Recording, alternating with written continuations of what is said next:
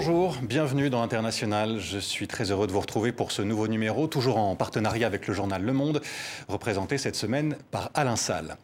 Elle aurait dû commencer dans un peu plus de six mois, mais la présidence française de l'Union européenne va finalement débuter dans trois semaines, le 1er janvier prochain, à cause du Brexit voté en 2016. Le Royaume-Uni avait alors passé son tour pour cette présidence. Le Royaume-Uni avec qui la France entretient des relations de plus en plus tendues, notamment à cause du sort de centaines de migrants qui veulent aller en Grande-Bretagne. Une fois la tête de l'Union, que compte faire la France sur ce sujet au niveau européen? Quels seront ses autres dossiers? Alors que l'épidémie de Covid se développe à nouveau Et comment les mener à bien en si peu de temps? Présidentielle française arrive vite, dans quatre mois seulement, et elle va de fait freiner les projets de l'équipe actuellement au pouvoir. Pour répondre à ces questions et à d'autres, nous recevons Clément Beaune, secrétaire d'État français chargé des affaires européennes. C'est vous, entre autres, qui allez aider à piloter cette présidence française. Mais avant de vous entendre, Clément Beaune, comme chaque semaine, pour commencer cette émission, voici notre instantané.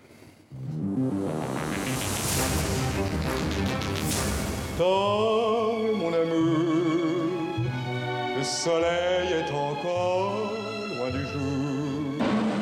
Philippe a deux châteaux, le premier en Écosse. Un premier amour, on le cherche toujours. Dans d'autres amours, toute sa vie, on court après.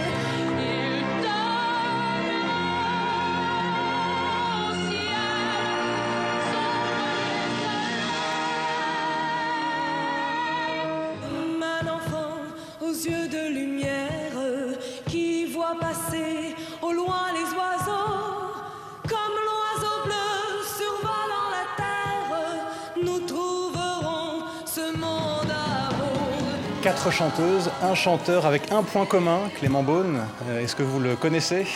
L'Eurovision Voilà, ils ont tous remporté l'Eurovision, ces quatre euh, Français. Vous, vous suivez euh, assidûment l'Eurovision chaque année, on peut le dire? Ouais, j'aime bien. Qu'est-ce que ça représente, cette compétition, pour vous et, et pour l'Europe? Alors, je ne vais pas faire de grandes théories, mais d'abord, c'est un moment que depuis adolescent, je ne manque pas, parce que je trouve ça amusant et j'aime bien cet esprit de compétition amicale. Parfois un peu kitsch, euh, mais ça fait partie du jeu assumé.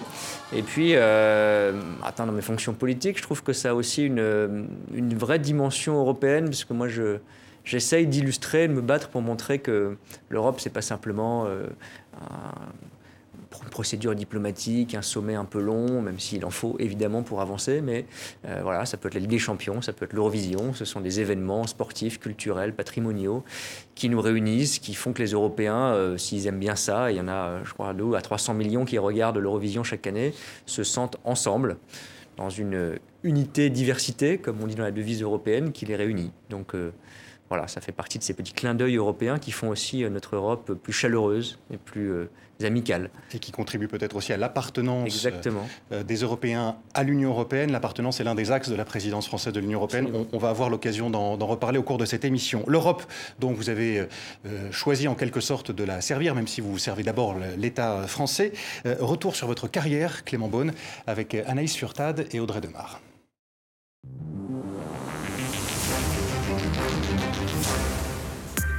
Baptême du feu à l'Assemblée nationale. Quelques heures après votre nomination comme secrétaire d'État chargé des affaires européennes, un premier dossier brûlant, le plan de relance européen. Il signifie endettement colossal, tutelle budgétaire renforcée et ouvre la perspective d'un futur impôt européen. La vérité, c'est que vous n'aimez pas l'Europe et vous n'aimez pas l'Europe quand elle réussit, parce que vous n'aimez pas que la France soit forte en Europe. Le ton est donné. Vous, le chouchou de Bruxelles, le surdoué de la Macronie, endossez un costume qui semble taillé sur mesure. Depuis près de 18 mois, vous êtes partout pour parler d'Europe. La coopération européenne, c'est difficile, mais c'est la seule voie pour avancer. Alors face au Royaume-Uni qui a fait le choix du Brexit, vous montrez votre fermeté sur la question des licences de pêche notamment. S'il n'y a pas eu de geste massif d'ici le décembre, nous arrêterons ce dialogue. La politique et l'histoire communautaire vous passionnent depuis votre plus jeune âge. À 9 ans, vos parents vous emmènent à Berlin, quelques mois seulement après la chute du mur. Votre père est un Mitterrandien de la première heure. Né en 1981, au lendemain de l'élection du président socialiste, vous grandissez avec ses discours.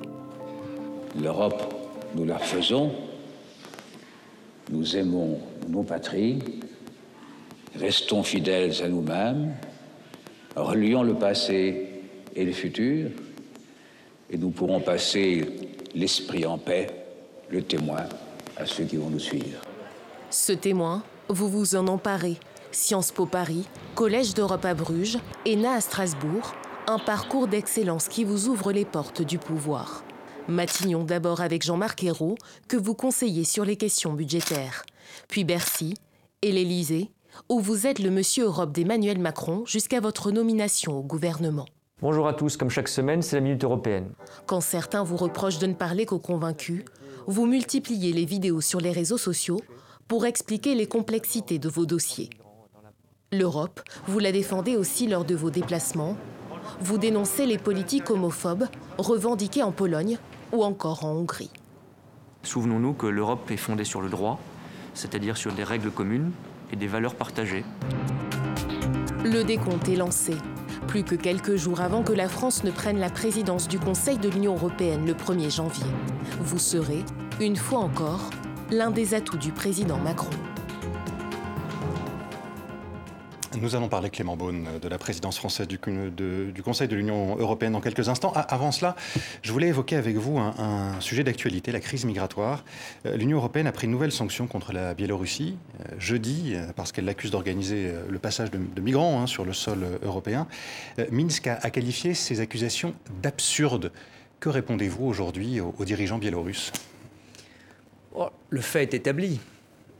en Biélorussie, via la Biélorussie et par la Biélorussie est organisé un trafic d'êtres humains qui consiste, euh, parce que c'est comme ça que ça se passe malheureusement très concrètement, à faire venir des gens à qui on promet sans doute d'aller vers l'Europe, depuis euh, le Proche-Orient essentiellement, l'Irak ou d'autres pays, de les acheminer par avion, de les conduire par bus jusqu'à la frontière et de leur dire allez-y, voire de les pousser vers la frontière polonaise, lituanienne ou lettonne, vers l'Union européenne. Et euh, c'est un constat partagé puisque les 27 euh, pays de l'Union européenne ont pris cinq trains de sanctions contre la Biélorussie depuis l'élection frauduleuse de l'été euh, 2020. Donc euh, je crois que nous avons là une preuve, une démonstration très concrète de la nécessité d'une réponse européenne parce que la Pologne le dit elle-même, j'étais en Lituanie aussi euh, tout début septembre, dès que cette crise s'est vraiment matérialisée, ne peut pas y arriver toute seule, ne peuvent pas y arriver seuls. Et euh, les mesures que nous commençons à prendre, il y a les sanctions bien sûr, mais il y a, j'allais dire, plus important et plus concret encore, par exemple le travail diplomatique qu'on fait pour suspendre les fameux vols qui permettent d'acheminer euh, ces migrants pris au piège. Nous le faisons la, la en européen. La compagnie biélorusse d'ailleurs fait partie Oui, des, des entités. des, sigles- des cibles de ces sanctions. hein. Absolument. Mais plus largement, on fait un travail à l'égard de l'Irak, à l'égard de la Turquie, à l'égard d'autres pays pour leur dire ne soyez pas de facto les facilitateurs ou les complices de ces trafics. Et ce travail fonctionne. Il y a beaucoup de suspensions de vol qui se sont faites et qui permettent, je reste prudent évidemment, mais d'avoir résorbé en quelques jours cette crise et cette pression organisée par le régime de Minsk. La Biélorussie dit qu'elle va riposter, elle veut prendre des mesures qu'elle qualifie de, sévères et asymétriques. Est-ce que vous craignez qu'elle continue à, à ouvrir du coup ses frontières euh, à ces migrants? Écoutez, euh, je crois qu'on a montré notre capacité de fermeté et de réaction. Ça va faire réfléchir la Biélorussie. On a aussi engagé un dialogue, même s'il est difficile, avec la Russie, parce qu'on sait que la Biélorussie en est étroitement dépendante, notamment sur le plan économique aujourd'hui. Donc nous n'aurons pas de faiblesse et de peur. La Biélorussie a montré qu'elle pouvait être capable des pires provocations. On pense à la crise migratoire, on pense au détournement d'un avion européen au-dessus de son sol, de l'attaque d'opposants un peu partout. Bon, mais nous ne, faiblirons, pas, nous soutiendrons l'opposition, nous soutiendrons la démocratie. Et quand nous sommes attaqués, parce que c'est une attaque organisée contre l'Union européenne via la Pologne en particulier, nous répondrons ensemble. Quand, euh, vous voyez la réponse euh, polonaise, justement, qui est quand même globalement de rejeter euh, ces, migrants qui ont été poussés effectivement par le régime de Loukachenko, on a créé une sorte de zone de non-droit à la frontière biélorusse. Est-ce que vous pensez que c'est une bonne façon de défendre les valeurs européennes? Écoutez, je veux être très clair. Il faut, dans ces crises, puisqu'elles sont organisées délibérément pour tester les Européens, distinguer euh, sans ambiguïté l'agresseur et l'agressé. L'agresseur, c'est la Biélorussie, l'agressé, c'est la Pologne, et à travers elle, l'Union européenne et deux autres pays en particulier. J'ai aucun doute là-dessus. Je l'ai dit depuis le premier jour, notre solidarité à l'égard de la Pologne est totale. Maintenant, ça ne veut pas dire que tout est possible. Un des tests ou un des pièges qu'on nous tend dans cette affaire, c'est que la Biélorussie, peut-être d'autres, rêveraient de voir les Européens renoncer à leurs valeurs pour tenir leurs frontières, construire des murs, euh, mal se comporter à l'égard de migrants, basculer non pas dans Mais le maintien de l'ordre mais dans la violence. Alors il y a des problèmes, effectivement. Moi je l'ai dit très clairement, je ne pense pas qu'on doive basculer de la tenue d'une frontière, que j'assume complètement, y compris en renforçant nos effectifs européens en soutien de police aux frontières, en ayant le maintien de l'ordre à la frontière, c'est ainsi, pas d'aller jusqu'à euh, une forme de barricade européenne définitive. Je n'aime pas cette Europe-là. Et nous l'avons dit aux Polonais, nous avons dit qu'il fallait accueillir Frontex, l'agence européenne, nous avons dit qu'il fallait que les médias, qui aujourd'hui, de par la loi, n'ont pas accès à cette zone ou de manière extrêmement rare et restrictive, doivent pouvoir le faire, de même que des ONG. Je crois d'ailleurs, je le dis très sincèrement, que c'est dans l'intérêt de notre partenaire polonais pour qu'il n'y ait pas d'ambiguïté, qu'il n'y ait pas, si ce sont des mauvais procès, une quelconque euh, crainte ou un malentendu, et qu'on ne fasse pas le jeu ainsi de la Biélorussie. Donc je crois que c'est l'intérêt de tous. Ce sont les messages que nous avons passés aux autorités polonaises. Ça ne veut pas dire, même si évidemment euh, il y a un peu de complexité là-dedans, qu'on manque de solidarité à l'égard de la Pologne. Au contraire. Et puis on a par ailleurs d'autres débats avec les autorités polonaises sur l'état de droit et d'autres sujets sur lesquels nous reviendrons. Mais je ne confonds pas les choses dans le moment présent. Solidarité, respect de nos valeurs, et nous passons ce message à la Pologne. Clément Beaune, le pape, en visite à Chypre depuis jeudi, rentre à Rome avec 50 migrants. Hier, il a eu des mots particulièrement durs contre le traitement qui est réservé à, certains de ces migrants, victimes, dit-il, d'esclavage, de torture. Il a comparé ce traitement aux actes qu'ont pu commettre dans l'histoire les nazis ou bien les soviétiques sous Staline. Euh, quelle est votre réaction à, ces propos et est-ce que vous euh, pensez que l'Union européenne doit se sentir visée par, euh, par ces mots du pape? Écoutez, je ne veux pas tout confondre. On n'est pas évidemment euh, dans la situation et la façon dont les migrants sont traités par des régimes autoritaires. On parlait de la Biélorussie ou d'autres. Dans l'Union européenne, ça n'est pas le cas. Je tiens à faut être très clair là-dessus. Est-ce que ça veut dire que nous faisons tout parfaitement et est-ce que ça veut dire que nous avons été à la hauteur depuis 2015-2016, quand a eu lieu à l'époque une grande crise migratoire avec des ressauts depuis, est-ce que nous avons été à la hauteur de cela en tant qu'Européens? Je ne crois pas. Faut être honnête, parce que nous avons d'abord manqué de solidarité entre nous. Quand euh, l'Allemagne a été euh, dans une situation d'accueillir, Madame Merkel a fait ce choix honnête, courageux, je le redis, il y a euh, cinq ans d'accueillir des personnes qui étaient bloquées à la frontière, que les autres pays européens rejetaient. Nous n'avons pas toujours été solidaires. Est-ce que nous avons été solidaires depuis Lampedusa, de l'Italie ou de la Grèce et de ces camps de réfugiés qu'elle essaye d'accueillir tant bien que mal Certainement pas. Et nous nous battons aujourd'hui, sous présidence française, on essaiera d'y avancer, pour, avoir des mécanismes de solidarité européenne dans l'accueil. Mais il ne faut pas tout mélanger. Je ne jetterai pas la pierre à la Grèce, à Chypre ou à l'Italie, qui parfois sont débordés, qui parfois sont victimes du manque de solidarité européenne. La France a, je crois, beaucoup amélioré les choses depuis quelques mois. Je rappelle que sur les sauvetages en Méditerranée, depuis 2018, c'est la France à chaque sauvetage, avec l'Allemagne, devant l'Allemagne, accueille le plus de personnes recueillies et sauvées. Donc nos valeurs européennes sont là. On n'est pas toujours à la hauteur de cette exigence, on manque parfois de solidarité entre nous, mais je ne confonds pas ce que nous faisons, et le pape a raison d'être dans une voie morale, humaniste et humanitaire, et ce que font d'autres régimes qui parfois euh, sont euh, les persécuteurs que les réfugiés cherchent à fuir. Est-ce que vous considérez, par exemple, que le camp qui a été construit par les Grecs à Léros pour euh, rassembler les demandeurs d'asile est, euh, est un modèle ou alors une prison à ciel ouvert, comme disent d'autres euh, qui l'ont visité? Moi, je vais être très honnête, je ne l'ai pas visité moi-même. Je suis allé en Grèce visiter un centre d'accueil de mineurs migrants, mais je n'ai pas visité ce centre. Donc, je ne me suis pas fait une idée personnelle. Je pense que la Grèce a beaucoup amélioré le traitement des personnes en difficulté, des migrants, depuis euh, quelques années où elle a été prise de court par un afflux massif. Et c'est l'Europe qui n'a pas été assez solidaire, nous collectivement, de la Grèce. Aujourd'hui, je ne sais pas, je ne dis pas que tout est parfait, loin de là. Euh, Nous avons des cas parfois de refoulement qui sont allégués. Il faut investiguer chacun de ces cas. On a un débat en ce moment même euh, à travers l'agence Frontex et les autorités grecques. Mais là aussi, je ne veux pas remettre en cause une seconde nos valeurs. Tous ces cas, s'il y a dérapage, s'il y a mauvais traitement, s'il y a euh, prison à ciel ouvert, je ne crois pas que ce soit le cas en l'espèce, doivent être sanctionnés, dénoncés. Mais l'Europe est dans la position aujourd'hui d'un accueil, d'un accueil qui est insuffisamment solidaire, insuffisamment partagé, parfois insuffisamment humain. Mais nous sommes ceux qui accueillons un certain nombre de personnes qui fuient la misère ou les persécutions politiques. On doit pouvoir faire mieux, on doit pouvoir faire plus ensemble, mais je ne jetterai pas là non plus la pierre à.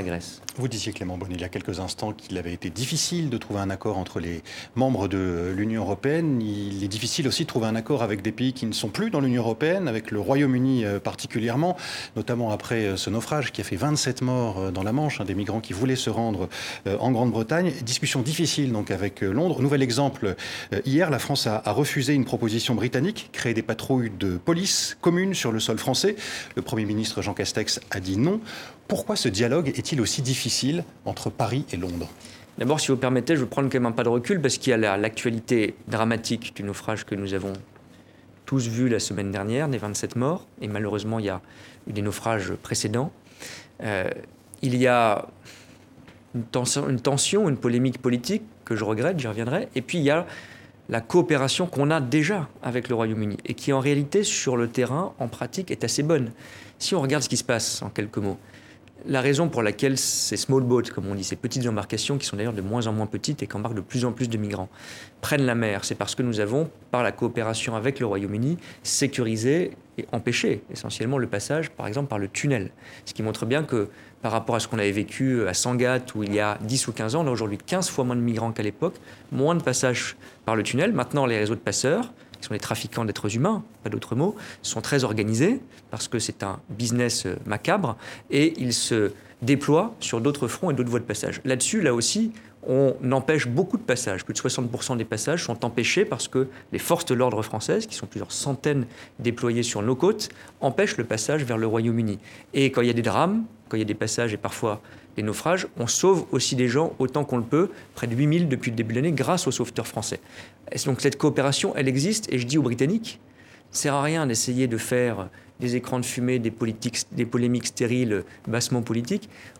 On a une coopération qui est la seule voie possible entre l'Union européenne et la France d'une part, le Royaume-Uni d'autre part. Et d'ailleurs, en pratique, cette coopération est bonne. Donc essayons plutôt de la renforcer plutôt que de jeter de l'huile sur le feu ou de se renvoyer des polémiques parce que le discours du Brexit a consisté à dire... Ça veut dire que Boris Johnson n'est pas un bon partenaire? Écoutez, ce n'est pas une question personnelle, je vais vous dire. Malheureusement, d'une certaine façon, aujourd'hui, le problème est plus profond. J'espère qu'il sera réglé, mais le Brexit est un destructeur de liens et de confiance. C'est un choix que je respecte, que je n'aime pas, mais que je respecte de la part des Britanniques, qui, je pense, n'est pas bon pour eux, mais c'est leur choix démocratique. Mais on voit bien d'ailleurs ce que c'est l'Europe en creux ou en négatif. C'est un club où on discute, même quand on a des difficultés, on en parlait avec la Pologne, les débats, on en parlait avec la Grèce. On va y venir. Oui, mais c'est très important. On n'a plus, entre, pas seulement entre la France et le Royaume-Uni, entre l'Union européenne et le Royaume-Uni, un canal de confiance, de discussion, j'allais dire de pacification, de socialisation, comme on l'avait dans le passé. Et donc, il y a cette tentation permanente, surtout du côté britannique, pour être tout à fait honnête, de dire c'est la faute de l'Europe. Si ça se passe mal, c'est à cause de l'Union européenne. Ou alors, quand ça se passe bien, ça arrive de temps en temps de leur côté, c'est mieux que dans l'Union européenne. Tout ça est un peu ridicule et essayons de passer à une autre phase de nos relations. Mais le Brexit, c'est fondamentalement moins de confiance et moins de coopération. On va le surmonter. Hmm. Mais c'est ça que ça veut dire, et c'est aussi la valeur de l'Union européenne que ça montre en contrepoint. Mais sur la crise migratoire, nous sommes tout à fait prêts à nous remettre autour de la table, nous sommes tout à fait prêts à discuter. Et sur un point précis que vous avez évoqué pour euh, répondre à cela, parce que ça peut paraître étonnant, oui, on ne veut pas avoir des forces de l'ordre britanniques sur le sol français, parce que nous sommes un État souverain, pardon. Euh, le maintien de l'ordre, l'organisation de l'ordre public, la protection de nos frontières, c'est nous qui le faisons. Ce n'est pas les Britanniques sortis de l'Union européenne qui vont le faire chez nous. Ça ne veut pas dire qu'on ne coopère pas et qu'on fait un boulot, je le dis pour nos forces de l'ordre, extraordinaire pour empêcher l'immigration illégale, même s'il est incomplet. Et puis on a aussi une assistance humanitaire qui est très forte pour les personnes qui sont sur place. Mais est-ce que c'est à la France de garder euh, les frontières britanniques? Parce que c'est en fait ce qui se passe. vous avez raison, c'est la question des fameux accords euh, du Touquet. Hmm. Bon, moi là aussi je veux être, parce qu'on parle de vie humaine, hein, euh, il faut être très responsable et très sérieux. Je ne pense pas que dénoncer les accords du Touquet serait une bonne chose. D'abord parce qu'avant les accords du Touquet, ont été conclus par Nicolas Sarkozy, ministre de l'Intérieur, il y avait une situation plus difficile encore. Et que fait-on avec les accords du Touquet? On contrôle d'ailleurs les passages légaux essentiellement. Quand vous prenez l'Eurostar et quand euh, c'est organisé pour que vous soyez contrôlé à Paris et pas une deuxième fois à Londres, ce sont les accords du Touquet. Donc c'est beaucoup plus vaste que cela. Si on faisait, comme le disent certains, sous le coup de la colère ou de l'irresponsabilité, laissons passer, On ferait comme M. Erdogan qui organise la pression chez son voisin. Je pense qu'on mettrait en, danger, c'est le premier impératif à respecter, on mettrait en danger les vies humaines parce qu'il y aurait des gens qui traverseraient plus facilement, qui tenteraient leur chance encore plus à destination du Royaume-Uni. Il y aurait des drames dans le tunnel, il y aurait des drames en mer. Beaucoup plus encore qu'aujourd'hui où on empêche un certain nombre de passages. Et puis, c'est mieux de gérer la frontière sur terre que dans la mer pour cette raison, mais à condition que ça soit équilibré. Et à condition que les Britanniques nous aident, il y a un effort financier qui est fait qui devrait être encore accru à l'égard de la France.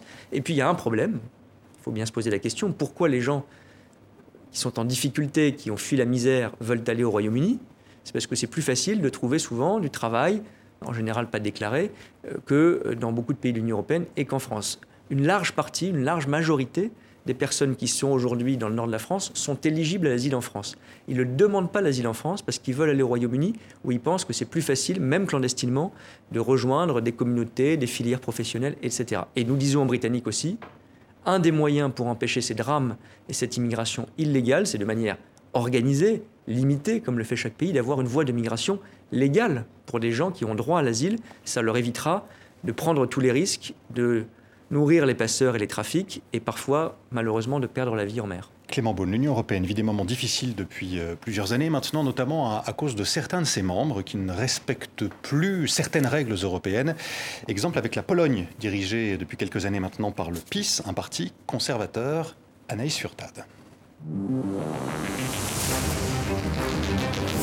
Une foule immense de drapeaux bleus européens en plein cœur de Varsovie.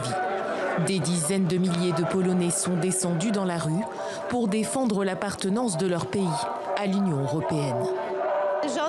Même s'il affirme vouloir rester dans l'Union européenne en tant que pays membre, le gouvernement du PiS fait tout pour que nous n'y restions pas. Je n'arrive pas à croire que nous allons nous exclure de l'Union européenne d'un point de vue légal. Source de leur mécontentement, une décision historique de la Cour constitutionnelle, largement favorable au pouvoir populiste, de refuser toute primauté du droit européen sur les lois polonaises. Pour Donald Tusk, c'est un premier pas vers une sortie de la Pologne de l'Union. Le chef de l'opposition et ancien président du Conseil européen a appelé ses compatriotes à s'y opposer. Nous voulons une Pologne européenne, nous voulons une Pologne démocratique. Le gouvernement polonais a lui assuré que le pays resterait dans l'Union européenne. De son côté, Bruxelles s'est dite prête à utiliser tous les outils à sa disposition pour garantir la primauté du droit communautaire. La décision de la Cour pourrait priver la Pologne du financement européen, prévu pour assurer la relance économique post-Covid-19. La Pologne ne respecte pas les règles. Est-ce qu'elle doit quitter l'Europe? Non, je ne souhaite pas qu'elle quitte l'Europe. Je pense que d'abord, pour tous ces gens qui manifestent, se battent, qui sont très nombreux, qui aux élections votent pour des forces pro-européennes, ce serait euh, un drame de quitter l'Union européenne. D'ailleurs, une immense majorité des Polonais, même ceux qui votent pour le parti actuellement au pouvoir, ne veulent pas quitter l'Union européenne. Maintenant, il faut comprendre que tout ça euh, n'est pas euh, technique, juridico-juridique ou anecdotique. Quand on parle, le mot est parfois un peu effrayant, de primauté du droit européen, ce n'est pas des querelles de juristes. Ça veut dire quoi? Ça veut dire que quand vous avez des règles communes, que vous rentrez dans l'Union européenne et qu'ensuite, au quotidien, je le fais comme ministre, on le fait tous, on définit pour l'agriculture, pour le commerce, des règles partagées, a fortiori pour nos valeurs politiques essentielles. Si maintenant vous dites on a défini les règles en commun, mais en fait moi, quand ça m'arrange pas, je ne l'applique pas, là il n'y a plus de facto de fonctionnement de l'Union européenne possible. Et ça, il faut l'expliquer, ce n'est pas une contrainte bruxelloise il y a quelques fédéralistes ou technocrates qui auraient perdu leur boussole. C'est la nécessité même, la condition même d'existence du projet européen. Et il faut défendre cela parce qu'on voit que même parfois en France, dans nos débats politiques, tout le monde dit ah bah finalement les Polonais ils défendent leur souveraineté, etc. Leur souveraineté n'est pas en cause. Ils ont adhéré librement et massivement, d'ailleurs par référendum à l'Union européenne. Ils peuvent la quitter, je ne le souhaite pas, je pense qu'ils ne le feront pas.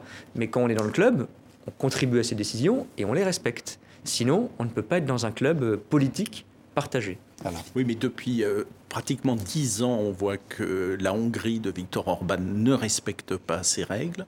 Maintenant, la Pologne, depuis un peu moins longtemps, mais depuis longtemps quand même aussi, ne respecte pas ces règles non plus. Est-ce qu'on peut rester en Europe quand on ne respecte pas les règles? Je pense, je ne veux pas être naïf, mais je suis optimiste parce que le débat a beaucoup changé. D'abord, les mobilisations qu'on voit dans ces pays mêmes. Moi, je suis allé rencontrer des partis d'opposition, des ONG, en Pologne, en Hongrie, sur différents sujets, l'indépendance de la justice, les droits LGBT ou les droits des femmes. Il y a une mobilisation très forte. Et d'ailleurs, c'est un signal aussi très fort qu'ils brandissent des drapeaux européens ils sont rentrés dans l'Union européenne avec l'histoire que l'on connaît dans les pays de l'Est de l'Europe ou du centre de l'Europe, avec l'idée que l'Europe les protégeait. Et d'ailleurs, la justice européenne et les règles européennes les protègent contre des dérives de cette nature. Donc, euh, ce débat a changé de nature, on en est beaucoup plus conscient. Ce dont on parle aujourd'hui, je pense qu'on n'en aurait pas parlé il y a 3 ou 4 ans alors même qu'il y avait déjà un certain nombre de dérives, parce que tout le monde a pris conscience de la gravité de la chose. Et tout le monde a pris conscience d'ailleurs que ce n'est pas une façon pour les Français, les Espagnols ou autres de stigmatiser la Pologne ou la Hongrie comme société ou comme peuple. C'est un combat politique et ces forces-là, soyons ainsi honnêtes, elles existent chez nous. J'ai vu que M. Zemmour, il allait voir M. Orban et puis il rentrait avec les mêmes mots. La propagande LGBT ou je ne sais quoi, le, problème des migrants qui seraient les boucs émissaires de tout.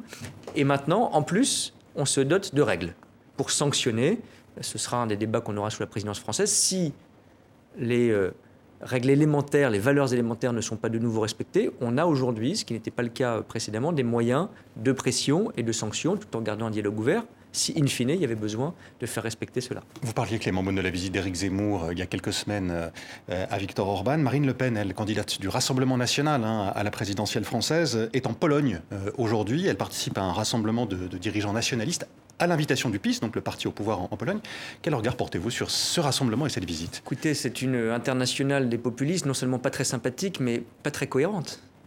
Bon, la photo euh, leur fera plaisir, parce qu'ils diront on est ensemble, on a des alliés européens. Ce sera un moyen pour Mme Le Pen de cacher son revirement sur l'Europe, parce qu'elle a compris que les Français n'étaient pas dupes de son discours sur la sortie de l'euro et sur la sortie de l'Union européenne, qui serait une catastrophe. Donc elle a déjà fait un revirement, et maintenant vous allez voir qu'elle va nous dire j'ai fait un revirement parce que j'ai des amis en Europe et donc je peux changer l'Europe. Mais dans quel sens elle veut changer l'Europe avec ces amis-là?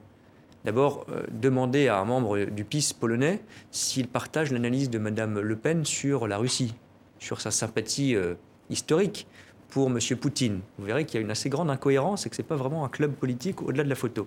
Et puis demander à Mme Le Pen, ça c'est plus intéressant parce que ça nous concerne, nous Français, puisque je crois qu'elle est candidate à l'élection présidentielle, si son modèle, c'est de faire ce que fait M. Orban sur les droits LGBT, ce que fait le PIS sur le recul du droit à l'avortement qui a été annulé en Pologne. C'est ça son modèle, les partis avec lesquels elle veut travailler et dont elle veut exporter l'idéologie et les pratiques en France. Si c'est ça, c'est très intéressant qu'elle nous le dise, parce qu'elle a passé des années à essayer de faire croire qu'elle était euh, banalisée, dédiabolisée, et elle va s'allier, s'acoquiner avec des gens qui ont les pires reculs des droits en Europe aujourd'hui.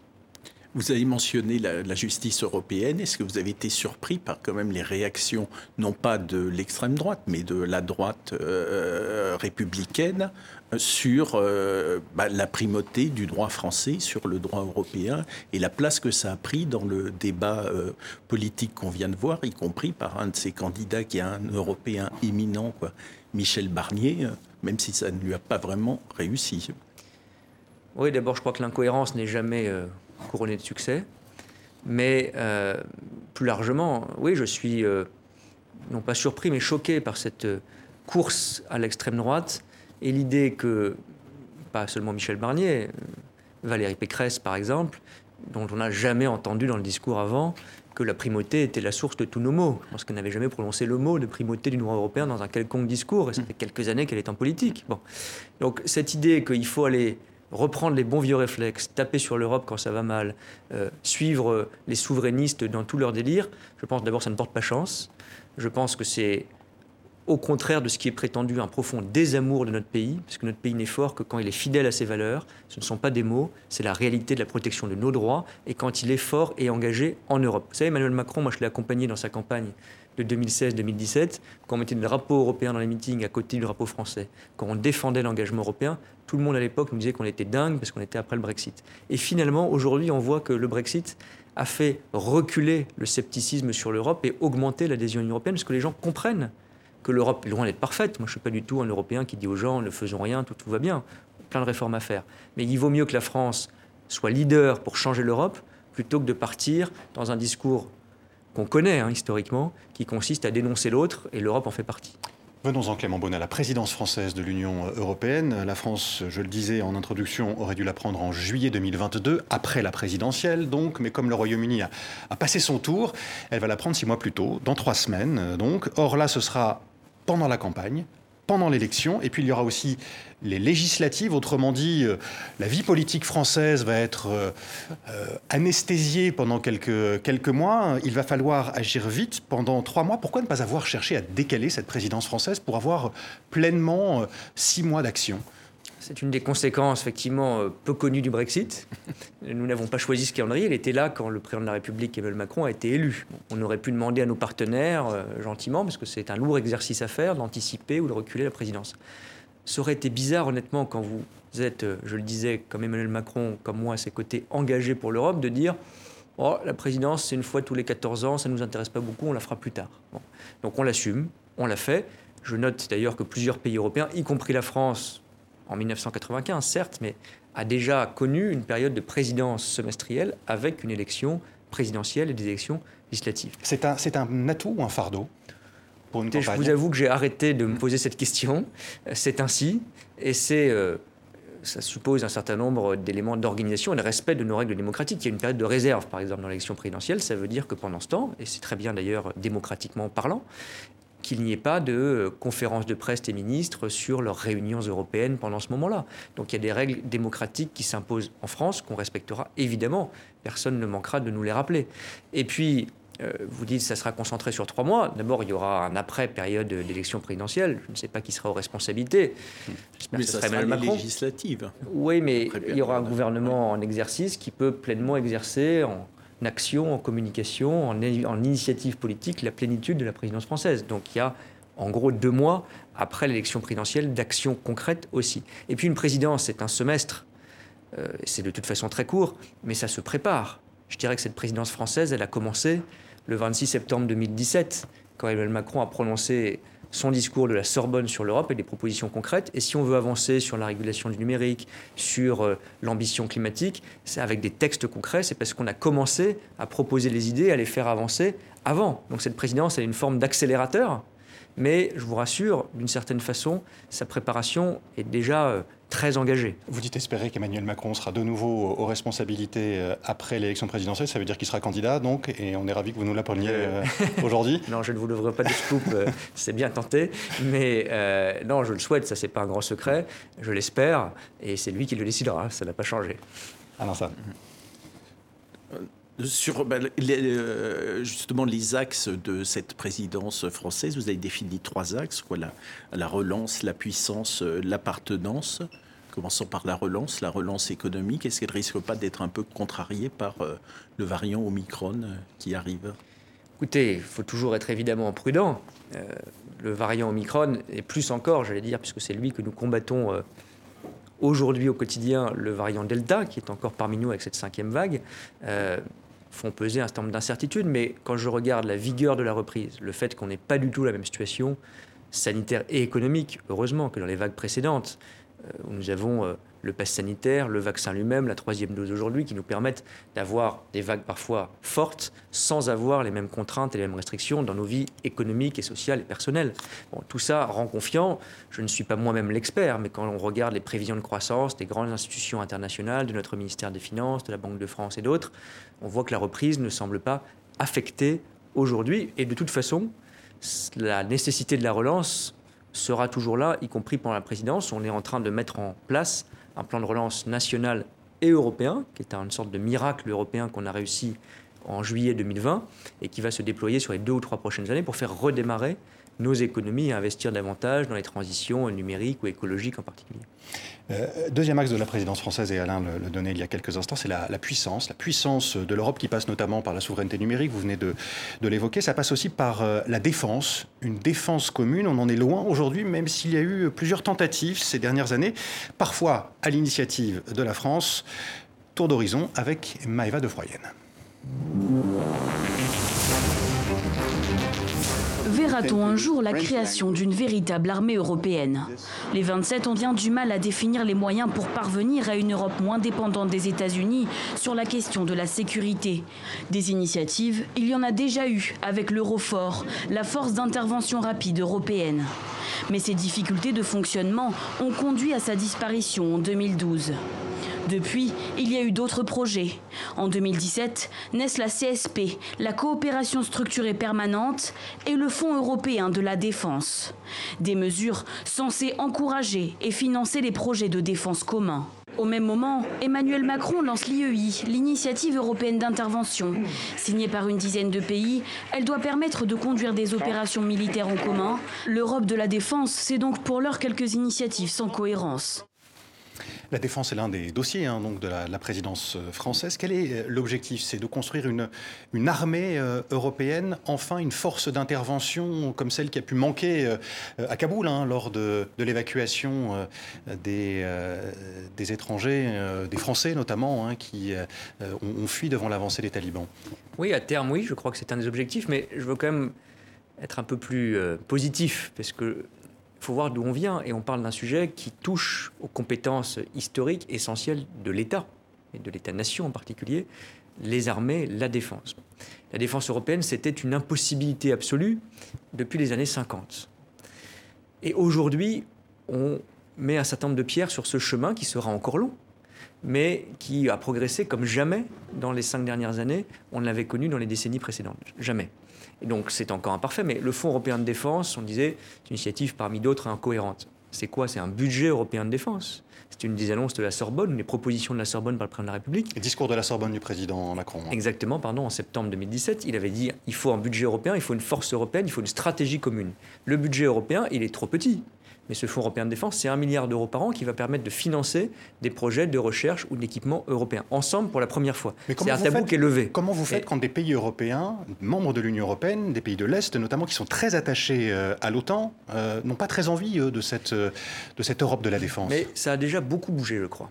Et une partie des débats, il faut le dire, parce qu'on a des histoires différentes, parce que quand vous êtes un pays balte ou un pays de l'Est de l'Europe, vous avez une angoisse profonde et qui, de la Russie en particulier, ou d'autres menaces, qui font que pour vous, la sécurité, c'est l'OTAN et les États-Unis. Nous ne disons pas le contraire, d'ailleurs, on en a besoin. Ce qu'on dit, et les États-Unis le disent eux-mêmes, Joe Biden l'a dit dans son coup de fil avec le président de la République et un communiqué commun après l'affaire des sous-marins. Il faut renforcer la défense européenne, il faut investir plus. Et il faut le faire, je crois, de manière très concrète, parce que ces débats sont parfois pollués par des termes un peu religieux, si je puis dire. Quand vous allez en Estonie, comme je l'ai fait récemment, et que vous dites est-ce que vous êtes pour la défense européenne? Tout le monde plisse un peu les yeux et tord un peu du nez.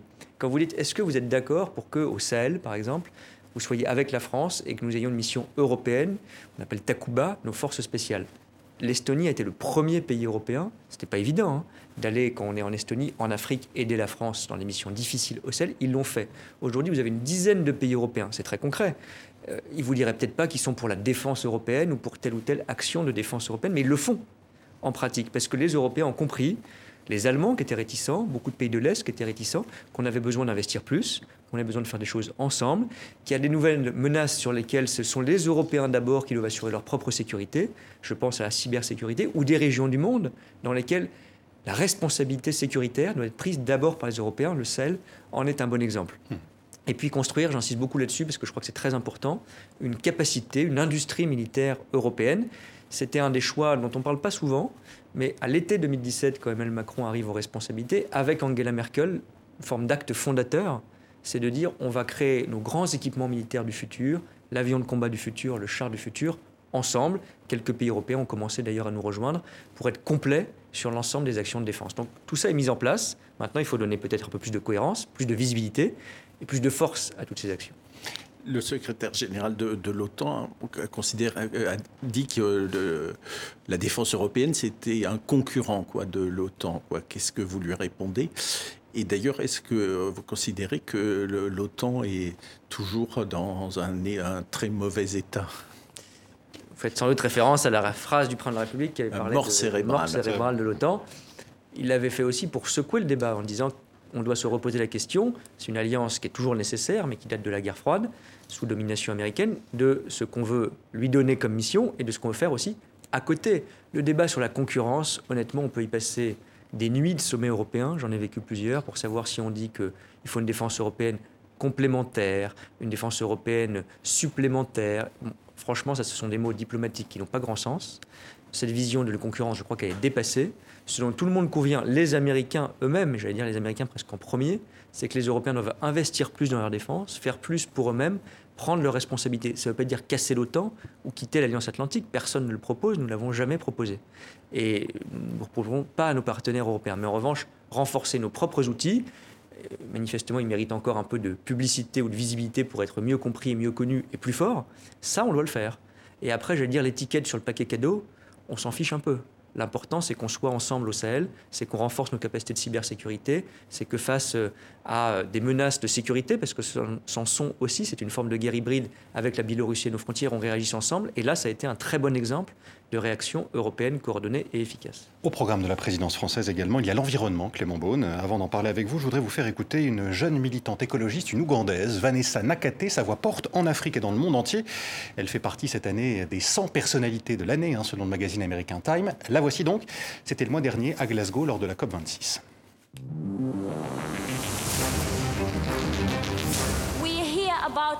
Nous entendons parler de nouveaux engagements et de nouvelles promesses, mais nous sommes noyés sous les promesses. Les promesses ne réduiront pas le CO2. Les promesses n'arrêteront pas la souffrance des gens. Les promesses n'empêcheront pas le réchauffement climatique. Seule une action immédiate et radicale nous sortira de l'abîme. Une action radicale, et elle est loin d'être la seule, Vanessa Nakate, à la demander. La France et l'Europe mènent des actions en faveur de l'environnement, avec le pacte vert, notamment au niveau euh, européen. Pourquoi n'existe-t-il pas d'action radicale, comme le demande cette jeune militante? Vous savez, ce qui est difficile, c'est de faire des actions radicales ou résolues dans la vraie vie, dans la vraie pratique, si je puis dire. Je ne vais pas vous faire de promesses. Il y a urgence, hein Mais bien sûr. Et tous les scientifiques du monde entier, quasiment tous, le disent. Mais bien sûr, et au niveau international, on ne fait pas assez. Mais regardez ce que fait l'Europe. C'est peut-être pas assez encore, mais nous sommes les plus ambitieux du monde. Et je ne vous fais pas des promesses, je décris quelques actions prioritaires. Ce fameux pacte vert que vous avez évoqué, c'est quoi? C'est qu'on a fixé des objectifs. Ça, ce sont des objectifs. 2050, être neutre en carbone, et dès 2030, moins 55% d'émissions de gaz à effet de serre. Et là, il y a une discussion, on l'aura notamment sous présidence française, de législation européenne, c'est un peu technique, mais c'est très concret justement, pour traduire secteur par secteur, pour l'automobile, pour la construction, pour le transport, en normes, en règles, en obligations, qui sont parfois très contraignantes, hein, et je peux vous dire que c'est radical.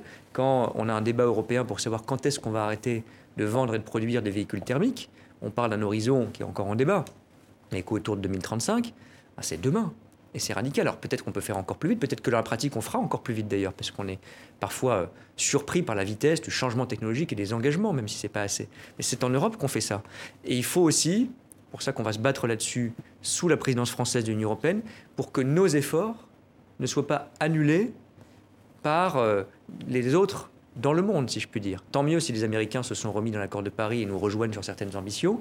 La Chine a bougé aussi sur ce sujet. On va mettre en place, je l'espère, on va se battre pour ça sous présidence française, ce qu'on appelle euh, une taxe carbone aux frontières de l'Europe, pas celle qu'on a connue, pour dire que quand quelqu'un exporte vers l'Europe, il respecte les mêmes règles que nos propres industries à qui on demande tant d'efforts. Sinon, on n'est pas efficace économiquement et on n'est pas efficace écologiquement parce que si l'Europe fait sa part, nous sommes moins de 10% des émissions de gaz à effet de serre mondiales. Et donc il faut qu'on entraîne, c'est aussi notre responsabilité internationale. On a essayé de le faire à la COP, c'est pas parfait non plus, mais je crois qu'on a marqué des points pour entraîner les autres à faire aussi les 90% de l'effort mondial à constituer et à mettre en place pour euh, cette radicalité de la lutte contre le changement climatique. Le troisième axe de la présidence française, euh, ce sera de, tenter de renforcer le sentiment d'appartenance à l'Europe. Euh, L'Union européenne est composée de, 27 pays, vous l'avez dit, on l'a dit, de cultures parfois euh, très différentes. À ce compte, est-ce que c'est pas utopiste de penser qu'un sentiment d'appartenance à cet espace si différent puisse réellement exister? D'abord, je crois qu'il existe en grande partie, et plus qu'on ne le croit. On a commencé en parlant de l'Eurovision, ça peut faire sourire, et tant mieux, parce que c'est festif. Mais ça, c'est un sentiment d'appartenance européen. Ce n'est pas la même frontière que l'Union européenne, mais on a une culture européenne, on a des références communes. Il suffit, pour ceux qui ont eu cette chance, de quitter l'Europe à un moment donné quand on est européen pour découvrir des choses merveilleuses, mais sentir qu'on n'est plus tout à fait dans le même espace culturel et politique au sens large du mot. Vous savez, moi j'aime bien cette définition euh, de George Steiner. J'ai organisé au Quai d'Orsay une exposition sur les cafés d'Europe qui dit la carte de les cafés dessinent la carte de l'Europe parce que c'est c'est un mode de vie qu'on ne retrouve pas ailleurs dans le monde? Elle n'a pas attendu les institutions européennes. cette culture européenne pour exister, pour nous relier par des grands scientifiques, des grands artistes, parfois des guerres aussi malheureusement, des apports bénéfiques ou des tensions entre nous. Et donc il faut en quelque sorte le révéler, l'entretenir et l'approfondir. Pourquoi on parle souvent d'Erasmus quand on fait référence à l'Europe? Parce que c'est merveilleux pour un certain nombre de jeunes, trop peu encore aujourd'hui, qui en bénéficient, parce qu'ils vont en Lituanie, en Espagne, en Italie ou en Allemagne, et ils se disent, c'est plus tout à fait la maison, mais je m'y sens un peu chez moi quand même. Et comment la France compte-t-elle pour euh, s'y prendre, pour renforcer ce sentiment d'appartenance? Qu'est-ce qui manque encore à l'Europe pour que ce sentiment soit encore plus fort Je vais être très concret, je pense qu'il nous manque encore des symboles. Par exemple, on a avec Jean-Michel Blanquer créé avec certains partenaires européens un observatoire de l'enseignement de l'histoire. Parce que il faut être fier de notre culture nationale, de notre récit, de nos gloires nationales, bien sûr. Mais c'est pas inintéressant quand vous étudiez, euh, par exemple en France, Napoléon, sans rentrer dans un mauvais débat sur euh, le mettre aux poubelles de l'histoire, pas du tout, mais se dire que quand vous êtes espagnol, par exemple, vous n'avez sans doute pas la même perception. Que euh, c'est intéressant de savoir qu'en Europe de l'Est, la perception de la Russie est ancrée dans l'histoire et ça permet de comprendre nos débats sur la défense européenne. Hmm. Donc s'ouvrir à tout ça par l'enseignement, par les échanges universitaires. J'aimerais que tout le monde ait la chance d'avoir fait un échange d'apprentissage universitaire avant l'âge de ses 25 ans. Je prends un symbole très concret qui me tient beaucoup à cœur. Moi, je trouve ça très triste qu'en passant du franc à l'euro, on ait perdu une chose, pas la monnaie, mais euh, les visages de femmes et d'hommes sur nos billets pour célébrer l'histoire. On a tellement de références communes et de grands hommes ou de grandes femmes en Europe qu'on doit quand même pouvoir les mettre sur nos billets. Bon, eh bien, il faut renforcer et assumer. Hmm. Nous avons une culture commune européenne qui n'effacera en rien, au contraire, nos cultures nationales. Mais pourquoi cette culture européenne, justement, elle est un peu, au fond, la dernière roue du carrosse euh, européen? Au fond, personne n'en parle. Le commissaire européen à la culture, personne ne le connaît. C'est. Euh, pourquoi ça ne marche pas, ça Pourquoi c'est pas une des bases, au fond, de la construction, cette construction Il y a une phrase apocryphe, parce que je crois qu'elle n'est pas vraie, qu'on prête à Jean Monnet, qui est d'avoir dit si c'était à refaire, je recommencerai mm. par la culture. Mais elle dit quelque chose. Mm. C'est qu'en effet, l'Europe n'est pas un État ou une fédération, je n'aime pas ces mots. Je elle a commencé par le charbon. Hein, elle a commencé par le charbon et l'acier, mais enfin sans ça, je pense qu'on n'en serait pas là à parler de mm. culture. Bon. Mais euh, ça veut dire qu'on a besoin de ce socle d'appartenance. L'Europe, c'est pas un État, mais c'est un projet politique. Il n'y a aucun projet politique qui tient à durer s'il n'y a pas un sentiment d'appartenance minimum entre nous, au-delà du budget, au-delà euh, des débats qu'on avait sur telle ou telle politique technique, on a besoin de ça. Et encore une fois, je pense que tout est là. Il faut qu'on ait une audace et pas une timidité à assumer que nous avons euh, dans nos cafés, dans nos scientifiques, dans nos courants artistiques, religieux ou spirituels, une culture commune européenne qui est diverse. C'est pas pareil l'Italie et la France, mais on a des choses qui nous relient, qui nous relient plus entre nous qu'à l'égard du reste du monde. Mais ça, c'est dans l'enseignement, c'est dans les échanges, c'est dans le discours politique, c'est dans les symboles. Ça se construit comme les États ont construit d'ailleurs euh, leur propre sentiment d'appartenance progressivement. Mais soyons indulgents, ça ne fait que 70 ans qu'on a un projet politique européen organisé. Donc on se pose déjà cette question, est une bonne nouvelle? L'Europe se, construit euh, aussi euh, grâce à ses citoyens, grâce à la démocratie, grâce au vote, donc à la participation euh, citoyenne, même si le taux de participation pour les élections européennes, en France en tout cas, n'est pas, pas très élevé, en tout cas pas pour les dernières élections. cela dit, d'autres initiatives naissent, ça a remonté, mmh. d'autres initiatives naissent, comme cette grande conférence pour l'avenir de l'Europe qui a été lancée cette année, conférence avec une dimension participative. Des citoyens européens contribuent au débat, aux discussions. C'est une nécessité, selon l'un des dirigeant de cette conférence, l'eurodéputé belge Guy Verhofstadt. C'était dans cette émission, dans International, il y a quelques semaines. Je crois que c'est un bon moment de, euh, faire cette conférence et d'y associer directement les citoyens euh, parce qu'on a besoin vraiment euh, d'une autre vision sur l'avenir de l'Union européenne. cette union, comme elle fonctionne aujourd'hui, ou elle ne fonctionne pas aujourd'hui, ne va jamais survivre le XXIe siècle. Impossible telle qu'elle existe, l'Union européenne ne survivra pas au XXIe siècle, dit Guy Verhofstadt. Est-ce que vous êtes d'accord avec lui, Clément Beaune? Est-ce qu'il faut réformer l'Union, une réforme politique et de manière urgente? Bien sûr. C'est quoi Donc c'est du fédéralisme, lui qui est fédéraliste et la coalition allemande qui arrive au pouvoir. comme fédéraliste, pas moi, mais on a beaucoup de ah. convergence sur d'autres sujets. Parlez aussi cette coalition allemande qui arrive au pouvoir là, euh, parle aussi de fédéralisme. Oui, j'allais dire tant mieux dans euh, la tonalité pro-européenne que ça donne au contrat de coalition allemand. Après, moi, je ne me reconnais pas dans un courant fédéraliste qui est beaucoup plus présent par ailleurs, parce que c'est leur système politique, en Belgique euh, ou en Allemagne. Mais peu importe. L'important, c'est l'ambition européenne et les réformes concrètes qu'on porte. Oui, l'Europe ne survivra pas À 27, c'est déjà bien compliqué. Si elle ne réforme pas ses institutions, je pense qu'il faut une Commission européenne plus petite. Je pense, comme le président de la République l'a dit lors de son hommage à Valéry Giscard d'Estaing euh, jeudi, des listes transnationales pour justement créer ce sentiment d'appartenance, parce qu'aux élections européennes, en fait, ce sont 27 élections nationales, soyons honnêtes. On envoie chacun de nos députés dans un Parlement où eux se retrouvent, mais le citoyen qui a voté, il ne sait pas forcément qui est le député belge, allemand ou espagnol en France. Donc ça, c'est des choses concrètes pour renforcer euh, la participation. Et puis, cette conférence sur l'avenir de l'Europe dont vous parlez, elle est très importante. C'est un pari, c'est une tentative pour ouvrir un peu les portes et les fenêtres, mais on en a besoin. Parce que les citoyens européens, j'étais très frappé en participant à des panels régionaux de citoyens en France, ils disent on n'est jamais informé sur l'Europe, merci d'en parler, on ne sait pas comment ça fonctionne, on n'a rien à dire, ils ne savent parfois même pas qu'ils ont déjà des occasions comme les élections européennes. Donc on, on part d'un sentiment de dépossession qui existe malheureusement parfois dans beaucoup de nos démocraties, mais qui sur l'Europe, est-ce que c'est récent, parce que ça paraît compliqué, parce que aussi on a tenu un discours politique, soyons honnêtes avec nous-mêmes en tant que responsables politiques. Moi je suis euh, depuis peu de temps dans ce domaine, mais on a un peu, euh, on en parlait sur la primauté, chargé la barque de l'Europe au fait d'elle un bouc émissaire un peu facile. Dès qu'il y avait un problème, c'était elle, et puis quand il y a une bonne nouvelle, c'est nous. Bon. Il vaut mieux dire que le plan de relance, c'est aussi l'Europe. Ça fait un peu aimer cette Europe. Donc c'est une éthique, en quelque sorte, de la participation européenne, du débat européen, de l'appartenance qu'il faut essayer de développer. Ça ne se fera pas par une seule initiative, mais il faut essayer d'y aller.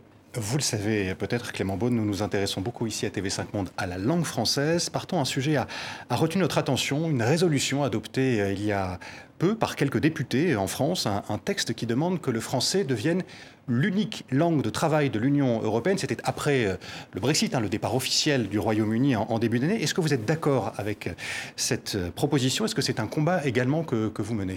Oui, alors pas que le français soit l'unique langue de travail, parce que si on veut défendre la diversité linguistique, parce que c'est ça le combat, et la richesse culturelle et la francophonie bien sûr, c'est pas en s'aliénant tous les autres États européens qu'on va y arriver. Mais en revanche, il y a une domination de moins en moins partagée de l'anglais, qui est très problématique parce que les citoyens européens ont parlé de dépossession. Si euh, les informations qu'ils entendent ou les documents qu'ils peuvent parfois lire ou que les journalistes peuvent lire pour eux sont tous en anglais, on a un problème. Aujourd'hui, 1% de la population européenne a pour langue maternelle l'anglais depuis Donc, le départ de, du Royaume-Uni. Soyons pas naïfs, l'anglais est devenu à nouveau une langue internationale et dans les couloirs, je, le vis aussi. Quand je m'adresse à un de mes collègues, souvent on parle en anglais. Donc c'est un travail de fond, ça veut dire développer l'apprentissage du français dans nos instituts français. On a parfois désinvesti dans l'enseignement de notre langue dans les pays européens. Ça veut dire poser des règles aussi, parce qu'il faut être ferme sur ces points. À la Commission européenne, on a par exemple une proposition récente intéressante d'un rapport qui a été remis à Jean-Baptiste Lemoyne et à moi-même sur la francophonie la diversité linguistique, qui est de dire qu'il faudra un maximum pour les documents européens dans une seule langue, que tous ne soient pas produits systématiquement en anglais. On sait par cette initiative défensive et offensive, donner envie d'apprendre le français, nous-mêmes nous astreindre à faire parler français, à parler français un peu plus, qu'on va y arriver. C'est difficile comme combat mais c'est un combat pour la francophonie et la diversité linguistique, j'insiste. Très rapidement, euh, on fait souvent le reproche à, à, la France et aux Français d'être euh, arrogants, de savoir mieux que tout le monde ce qu'il faut, faire. On vous a remis un rapport cette semaine euh, disant qu'il fallait être pour cette présidence française euh, plus humble. Est-ce que vous allez suivre ce, ce conseil? Oui, vous savez, ça nous arrive parfois, à nous Français, collectivement, d'avoir cette image et parfois peut-être la réalité. Je ne dis pas que tout a changé, mais quand même, depuis 2017, dans les relations bilatérales, dans les déplacements à l'étranger. Moi, je suis allé euh, dans tous les pays de l'Union européenne. Il m'en reste un à visiter en, en, en 15 mois de, de, ministère. Le président de la République aura visité bientôt tous les pays de l'Union européenne. Ça, Il va ça aller en Hongrie? C'est une possibilité. C'est le dernier pays qu'il reste à visiter. Il a déjà visité 25 pays sur les 26 autres que la France. Ça n'avait jamais été fait. Moi, j'ai été surpris, pour prendre un exemple très concret, de perception d'arrogance. Quand le président de la République, je l'accompagnais, est allé au Danemark en visite d'État en 2018, le Danemark, c'est pas l'autre bout du monde. Il n'y avait pas eu de visite d'État d'un président français depuis 1982. On parle d'un pays qui est à deux heures d'avion, qui est dans l'Union européenne depuis les années 70. Donc vous voyez, parfois on a aussi pas donné le meilleur de nous-mêmes pour écouter, proposer, créer des compromis, il faut l'assumer, et essayer, cette présidence en sera l'occasion, de fédérer, de réunir. Eh rendez-vous donc à partir du 1er janvier prochain pour cette présidence française du Conseil de l'Union européenne. Merci beaucoup. Merci à vous. Clément Beaune, merci d'avoir répondu euh, à nos questions dans International en partenariat avec le journal Le Monde. Merci à vous, Alain Salle. Et merci à vous de nous avoir suivis. Rendez-vous la semaine prochaine. À bientôt.